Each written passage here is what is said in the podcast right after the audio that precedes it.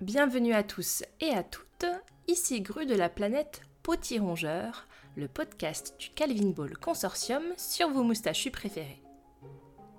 Lors de l'épisode précédent, nous avons vu ensemble les deux facettes du rongeur, à savoir d'une part la vue traditionnelle, euh, dont Béatrix Potter a fait sa spécialité, donc pour résumer la chose, euh, c'est des rongeurs en salopette plutôt espiègles qui mènent une vie champêtre, et de l'autre des rongeurs plus troubles, qui inspire la méfiance, voire la peur, comme dans l'optique d'une phobie.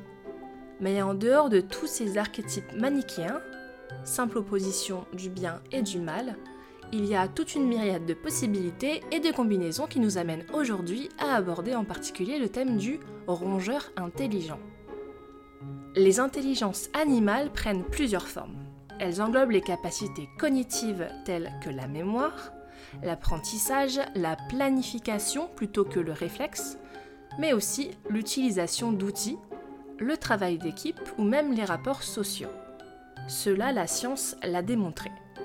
Mais la science est aussi le point de départ d'une intelligence plus fantasmée, en partie à cause de l'expérimentation animale. C'est un sujet délicat auquel de plus en plus de personnes sont sensibilisées, notamment dans le domaine de la cosmétique, où les marques tentent de suivre le mouvement, les marques dites euh, cruelty free, sans cruauté littéralement, donc qui ne font pas d'expérimentation animale. Pour ce qui est de la science, les laboratoires sont connus pour utiliser principalement des souris, car ce sont des mammifères petits et donc faciles à manipuler, prolifèrent, c'est-à-dire qu'ils se reproduisent vite et qu'il y a donc une grande quantité de sujets à portée de main. Ils ne coûtent pas très cher à entretenir et, plus important encore, ils sont plutôt proches de l'homme d'un point de vue physiologique, car bon nombre de gènes humains trouvent visiblement un équivalent chez la souris. Cela je ne le savais pas, à votre tour peut-être d'apprendre quelque chose. Mais bref, la science et les souris sont étroitement liées et quand l'imagination s'en mêle, voilà qu'on tombe nez à nez avec des histoires de souris intelligentes, fruit d'une expérience scientifique qui lui fait dépasser sa propre condition de rongeur. Quant à savoir de ce que cela implique, nous en saurons plus après avoir passé à la loupe trois œuvres que j'ai jugées pertinentes. Pour commencer, je vous propose de nous pencher sur le cas de Madame Frisbee et le secret de Nîmes, ou Madame Brisby, suivant euh, l'édition sur laquelle vous tombez, car, petite anecdote, euh, c'était le nom choisi à l'époque pour éviter tout problème de droit avec la société des disques volants dit Frisbee. Donc, Madame Brisby et le secret de Nîmes, euh, c'est un roman publié en 1971 et écrit par Robert C. O'Brien. On y suit Madame Frisbee, souris des champs de son état, qui habite avec ses quatre souriceaux sur un terrain agricole. Quand vient le redout hivernal, le fermier du coin veut labourer le champ en prévision du printemps, et voilà que toute la famille doit déménager. Sauf que Timothy, le fils cadet, se remet à peine d'une pneumonie et se voit mal entreprendre un tel voyage. À court de solutions, Madame Frisbee se résout à demander l'aide d'une colonie de rats lesquels vivent de manière non conventionnelle avec tout le confort moderne. Électricité, chauffage et même un ascenseur. Car les rats de Nîmes lisent, ils écrivent et voient les choses en grand. Et par chance, ils vont pouvoir venir en aide à Madame Frisbee, ce qui sera pour elle l'occasion d'en apprendre davantage sur les raisons qui se cachent derrière leur intelligence. Au début de la lecture, on part donc du principe que tous les animaux parlent, Madame Frisbee la première. Les humains l'ignorent peut-être, mais il n'y a là rien de remarquable. Ce qui différencie Madame Frisbee des rats de la colonie, ce n'est donc pas la parole, mais la compréhension des techniques et des connaissances humaines, qui servent donc de référence en matière d'intelligence. Cette évolution, les rats de Nîmes la doivent à l'intervention de nous autres bipèdes, et je parle bien entendu d'expériences et de rats de laboratoire. Suite aux injections auxquelles ils ont été soumis, leur espérance de vie a augmenté considérablement ainsi que leur capacité cognitive et de fil en aiguille, les rats ont su lire, écrire, utiliser des outils et comprendre le fonctionnement des installations jusqu'à finalement pouvoir s'échapper du complexe scientifique. Et tout ça par leurs propres moyens. À partir de là, les rats ont fondé une colonie et ont mis à profit leurs nouvelles connaissances pour jouir d'un mode de vie plus confortable. Voilà pourquoi ce sont les plus à même de résoudre ce problème de déménagement et aussi pourquoi ils ont tendance à vivre isolés des autres animaux avec lesquels ils ne s'entendent plus, ou du moins ils ne se sentent plus autant en phase avec eux. Mais au-delà de l'aide qu'ils peuvent apporter à Madame Frisbee, ces rats travaillent sur un projet singulier. Ils rêvent d'une société autonome qui ne reposerait pas sur le vol de ressources aux humains. Car si les rats sont vus comme des porteurs de maladies, on leur attribue aussi l'étiquette de profiteurs. Ils vivent des restes et de larcin, fouillent dans les poubelles, etc. Ici, les rats de Nîmes aspirent à être totalement autonomes et mettent même sur pied une sorte de permaculture pour faire leur propre récolte et ne plus dépendre euh, de celle du fermier pour manger. Leur nouvelle condition donne donc aux rats le sentiment de devoir faire mieux, car avec la connaissance vient la conscience et la morale.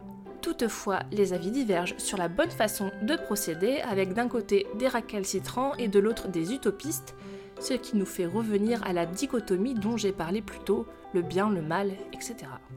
Dans l'ensemble, c'est une lecture que j'ai bien aimée, mais mon avis est plus mitigé envers la fin qui laisse pour ainsi dire sur sa fin quant au devenir des différents personnages, en particulier la colonie de rats de Nîmes. Mais ça, c'est l'éternel débat des épilogues qui soit en disent trop, soit pas assez, et c'est à laisser à l'appréciation de chacun.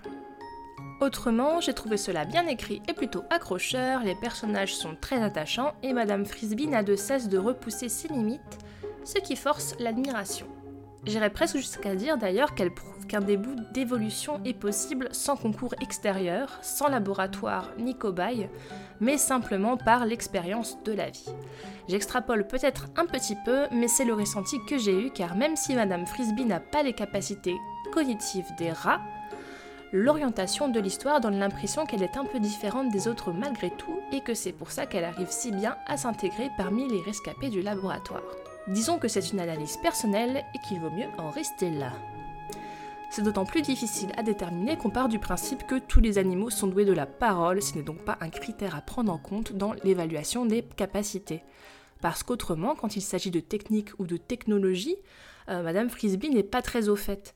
Mais elle reste ouverte d'esprit et semble euh, être de plutôt bonne compagnie pour une colonie qui, jusqu'à présent, évitait de côtoyer les siens. Outre le livre, il y a une adaptation cinématographique éponyme que je n'ai pas encore regardée et qui date de 1982, ainsi qu'une suite beaucoup moins acclamée, Timmy to the Rescue, qui a donné La légende de Brisby en français, en 1998. Chronologie oblige, j'enchaîne avec un livre publié en 2001 et écrit par Terry Pratchett, Le fabuleux Maurice et ses rongeurs savants c'est un roman rattaché à l'univers imaginaire du Disque Monde, euh, ce qui est en fait la grande saga euh, de fantasy de Terry Pratchett, mais qui peut se lire indépendamment du reste de la série qui compte, notons-le, presque une quarantaine de volumes. On y fait donc la connaissance de Maurice. C'est un chat pas comme les autres qui parle, pense et fait ami-ami avec les rats. Si cette idée bizarre lui est venue, c'est à cause des déchets alchimiques que toute cette joyeuse bande a avalés.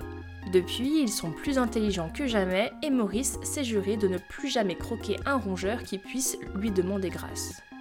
Car plutôt que de se faire la guerre, les deux parties ont décidé de s'allier pour vivre aux dépens des humains. Et c'est là que Kiss rentre en jeu, un petit garçon qui a rejoint la combine pour jouer le rôle d'un joueur de flûte dératiseur. Et là, théoriquement, ça doit vous rappeler quelque chose. En effet, le scénario du livre se base sur la légende allemande du joueur de flûte de Hamelin, légende qui a fait l'objet de nombreuses publications et adaptations, dont une transcription par les frères Grimm. Petite piqûre de rappel, dans l'histoire originale, le joueur de flûte débarrasse les villes des rongeurs en les entraînant dans la rivière avec sa mélodie, le tout contre une prime, bien évidemment. Si c'est gratuit, c'est toi le produit. On dit que le jour où un maire a refusé de lui payer les écus dus, ce sont les enfants du village qui l'ont suivi et on ne les a plus jamais revus. Une bien sombre histoire. Dans l'œuvre de Terry Pratchett, les races savants simulent des infestations plus fantasques les unes que les autres, puis Kiss embobine les villageois et fait mine de guider les rats en dehors de la ville.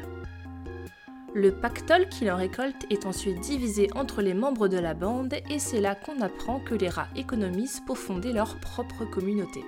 Si Maurice est un brin plus vénal que les autres, son affection pour les rongeurs reste indéniable. C'est qu'on s'attache vite à ces petites bêtes-là. Il faut dire qu'il y a de sacrés numéros dans la bande, et comme dans toute société, chacun a son rôle à jouer. Il y a le guide et meneur Pistou, Pêche la lettrée, noir mat et nutritionnel du corps des dépiégeurs pour tout ce qui est poison et tapette à souris, mais aussi Sardine, le pro de la diversion et des claquettes. Cette joyeuse équipe cherche sa place dans un monde qui ne leur correspond plus du tout. Les rats savants sont différents des autres, ceux qu'ils surnomment les kiki. Et je vous arrête tout de suite. Kiki. Q-U-I, Q-U-I. Voilà, et on n'en parle plus maintenant. Bref, tout ça pour dire qu'ils ont de plus en plus de mal à vivre comme eux au jour le jour grâce à la ruse et au larcin et sans jamais voir au-delà. D'autant plus que les rats ont tendance à manger leurs congénères, morts ou vifs. Mais ça, c'est une autre histoire et les opinions sont plutôt divisées sur le sujet, entre Purport, le vieux rat qui serait plutôt d'avis à respecter les coutumes, et la nouvelle génération en quête de changement et de progrès. La question de ce qu'il faut faire ou ne pas faire est vraiment au centre des préoccupations de ces rongeurs, que ce soit entre rats savants ou envers les kikis, parce qu'il y a la moralité et ce sens du devoir et de la responsabilité qui arrivent avec le fardeau de la connaissance.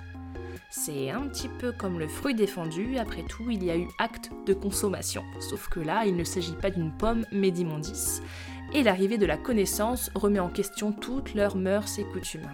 Face à tant d'incertitudes, le guide des rats, Pistou, trouve son inspiration dans ce qu'il appelle le livre de Lapinoir. C'est un récit fictif euh, de fantaisie animalière, à la Béatrix Potter, où les animaux finissent par trouver leur place dans le monde. Ce parallèle est d'autant plus intéressant qu'il rappelle la distinction faite dans le premier épisode, euh, souvenez-vous, entre rongeurs traditionnels et rongeurs transgressifs car malgré leur intelligence, les rats de l'histoire pensent ce récit véridique et tombent des nus en se rendant compte que ce mode de vie n'est pas compatible avec leur nouveau statut. Le problème, c'est qu'en opérant dans leur coin et sans révéler leurs capacités aux humains, les rats n'ont aucune chance d'être considérés à leur juste valeur. Le rat et l'homme, c'est une lutte intestine qui ne cesse que lorsque les deux parties prennent conscience de ce chacun peut s'apporter mutuellement. Un peu comme la pratique du compost, alors qu'on n'est pas trop porté sur les insectes en général. Après tout, Maurice est la preuve que c'est possible. Il a bien réussi à faire cohabiter chat et rat alors que c'est des ennemis jurés. C'est donc une fin plutôt optimiste qui part du principe que dans ce cas de figure, une cohabitation est plausible entre un sujet hors norme et une humanité lambda que la différence effraie facilement. Pour conclure, alors sachez que je n'avais jamais lu quoi que ce soit de Terry Pratchett auparavant. Je ne savais pas trop à quoi m'attendre euh, en commençant le fabuleux Maurice et ses rongeurs savants, et au final, c'est super fluide, super agréable à lire. L'auteur fait beaucoup d'esprit et ça prend plutôt bien. Il y a de sacrées personnalités autant chez les rongeurs que chez les humains, et l'intrigue en elle-même offre des rebondissements intéressants, outre la relecture du joueur de la flûte de Hamelin évoqué plus tôt. Et puis Maurice. Maurice quoi. Heureusement que c'est pas un podcast sur les chiens, hein, sinon j'en aurais parlé pendant des heures. J'adore ce personnage qui se révèle être plus vertueux qu'il en a l'air. Entre temps, j'ai du coup commencé à lire euh, Les Annales du Disque Monde. Je viens de terminer le premier tome de cette saga. Euh, j'ai pas retrouvé forcément tout le côté humour et absurde qui m'a plu dans Maurice, même si ça garde cette envie de faire une sorte de caricature. Alors par contre, euh, je vous recommande vraiment, si vous avez jamais lu, commencez par Maurice. Je ne parle pas forcément en expert de Terry Pratchett, comme vous l'aurez compris, euh, mais ça me semble être une bonne porte d'entrée et c'est chaudement recommandé. La dernière analyse concerne le livre Firmin, autobiographie d'un grignoteur de livres, écrit par Sam Savage et publié en 2006. Alors je vous préviens d'entrée de jeu que mon avis risque d'être plus nuancé pour celui-là. C'est vrai que d'habitude, on a tendance à garder le meilleur pour la fin, mais j'ai décidé de faire le contraire car ce livre m'a posé, comment dire, un cas de conscience. Un dilemme aussi. Ouais, j'ai du mal à le décrire. Alors, le début. Commençons par le début. Firmin, en soi, c'est bien écrit. Le style est là, plutôt éloquent. Et c'est d'ailleurs ce à quoi on s'attend à la lecture des premières lignes le début du roman s'ouvre sur une série de références littéraires qui soulignent l'intelligence du rongeur, à la fois protagoniste et narrateur, Il cite Tolstoy, James Joyce ou Ford Madox Ford, sans oublier une citation euh, du penseur chinois Chuang Tzu. Car d'après Firmin, son intelligence serait due au livre dévoré quand il n'était encore qu'un petit souriceau. Sa famille résidait alors dans le sous-sol d'une librairie à Boston et le goût, littéralement le goût, de la lecture lui est venu à lui plutôt qu'au reste de sa fratrie alors qu'il rapiéçait les livres à coups de dents. Firmin est persuadé que c'est ce qui l'a rendu différent, c'est-à-dire lettré, et tandis que sa famille poursuit une vie de rat, Firmin se voit comme un intellectuel torturé à travers le prisme de ses lectures. Il fait d'ailleurs le parallèle avec le personnage de Don Quichotte. Vous savez, mais si vous savez, ce chevalier errant qui s'en prend au moulin, car il a perdu la raison à force de parcourir ses bouquins. Eh bien, il qualifie même de moulin ces chimères qu'il n'est pourtant pas de taille à affronter en sa condition de rat. En gros, ce sont toutes ces choses qui font partie de l'humanité et dont il ne peut pas jouir malgré sa compréhension quasi académique du sujet. Car Firmin reste malgré tout limité, en partie aussi par la biologie. Il ne peut pas parler, son anatomie n'est pas faite pour, et c'est pour cela que cette vision du rongeur intelligent se heurte à celle des autres œuvres abordées. À aucun moment Firmin ne parle. En théorie, hein, il ne fait que couiner. Tout comme Don Quichotte, Firmin se dit, et je cite, Bête, obstiné, clownesque, naïf jusqu'à l'aveuglement, idéaliste jusqu'au ridicule. Et c'est pourquoi, de fil en aiguille, il noue une relation qu'on pourrait aujourd'hui qualifier de parasociale avec le gérant de la librairie. Parasocial, c'est un terme qu'on utilise généralement pour décrire les liens qu'on a avec des célébrités par exemple, et plus généralement cette impression de connaître la personne alors qu'il s'agit d'un parfait inconnu avec lequel on n'entretient aucune relation. Et justement, Firmin voit en le propriétaire la figure suprême de l'intellectuel. Il l'admire et ressent une affection débordante pour lui, c'est presque de l'amour. C'est une relation fantasmée à double tranchant car ce n'est pas du tout son ami et ses bons sentiments ne sont pas partagés. Firmin n'est dans aucun cas son égal et cette réalité se rappelle à lui quand le gérant de la librairie lui tend un piège en découvrant son existence. Après cette désillusion, Firmin trouve refuge auprès d'un écrivain qu'il considère au départ comme un raté. Oui, vous aurez compris, Firmin est très imbu de lui-même. Et donc Firmin reproduit la même erreur, il s'attache à un homme qui cette fois-ci ne voit en lui qu'un animal de compagnie. Cette cohabitation a néanmoins l'avantage de transformer sa vision de l'auteur. Le romancier tel qu'il l'adule n'écrit plus pour l'élite, mais pour les couches populaires, et va jusqu'à distribuer gratuitement son travail afin qu'il profite au plus grand nombre. En parallèle, Firmin assiste impuissant au délabrement de son quartier, abandonné au profit d'un nouveau plan architectural, tout comme Firmin lui-même subit les effets de l'âge. Toute cette partie est intéressante à lire parce qu'elle décrit des effets similaires à ce qu'on appelle la gentrification, c'est-à-dire la transformation d'un quartier euh, modeste en un quartier aisé, alors même que Firmin pensait faire partie d'un monde privilégié. Ça l'incite à remettre en question ce qu'il prenait pour acquis, la vie et la société dans son ensemble, ainsi que le rapport qu'il entretient avec elle. Bref, tous les ingrédients sont réunis pour lui faire ouvrir les yeux sur son statut et celui des autres, mais ce n'est pas tout. Firmin pense beaucoup à cet homme qu'il aurait sans doute aimé être. Car Firmin ne fait pas qu'imiter, on sent de sa part une réelle envie d'être différent. Il a pourtant déjà quelques points communs avec l'homme, et c'est là qu'on rencontre le cœur du problème. Firmin pourrait tout aussi bien tenir ses pulsions de sa part animale, qui dans l'imaginaire collectif est subie et spontanée, que de la culture qu'il a ingérée à travers les livres, à travers les films, qu'il apprécie aussi. Voyez-vous, je vais vous parler de son rapport aux femmes. Les femmes, ou comme il les appelle, je cite, ces petites fabriques de luxure, ces usines charnelles de plaisir interdits, et ces objets de fantasme pour les fornicateurs frustrés. Fornicateurs frustrés dans lesquels il s'inclut, fort heureusement, merci pour cet éclair de lucidité Firmin. Cette envolée lyrique ahurissante n'apparaît pas plus tard que dans l'introduction et donne le ton d'entrée de jeu comme Firmin n'en est pas à son coup d'essai. Oui. On apprend ensuite qu'il s'est senti attiré par sa sœur quand il était plus jeune. Et je vous jure, je vous, jure que j'ai dû m'y reprendre à plusieurs fois pour lire ces passages. Parce que c'était très imagé. Et du coup, non, non, je ne peux pas décemment lire ça à voix haute. Ah, j'ai essayé, j'ai essayé vraiment. Puis finalement, j'ai posé le livre, je l'ai fermé, je me suis dit, Hmm, est-ce que je peux faire ça? Et maintenant je me dis, mais pourquoi faire ça? Ces passages ne sont pas très longs. Mais les mots choisis ne le sont pas par hasard, et ça crée comme une sorte d'impact, une rupture dans la lecture, bref, une pulsion que Firmin retrouvera plus tard dans le récit. Avec le temps, Firmin développe aussi un intérêt pour celle qu'il appelle ses mignonnes. Notez bien l'emploi du possessif. Ce sont des actrices hollywoodiennes qu'il a vues au cinéma et qui incarnent pour lui l'idéal féminin selon, j'imagine, des critères humains. Il y fait référence plusieurs fois dans le livre, et même si ça reste moins prononcé que les passages avec sa sœur, je ne m'y attendais pas, et ne sais pas non plus comment l'interpréter, si ce n'est que j'étais mal à l'aise. C'est toujours dans le registre du fantasme, parfois de l'objectification, et même de l'apparition providentielle. Parce qu'à sa fin de vie, lorsqu'il hallucine et interagit avec une de ses mignonnes imaginaires, en fait, c'est narré comme si c'était quelque chose de vrai.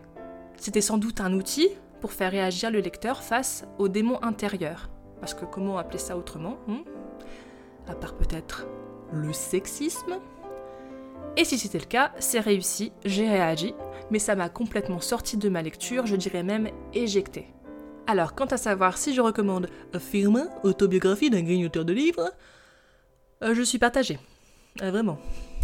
Il m'a été utile pour cet épisode. Hein. Il m'a offert un angle d'étude pour le moins inattendu, je m'y attendais pas du tout.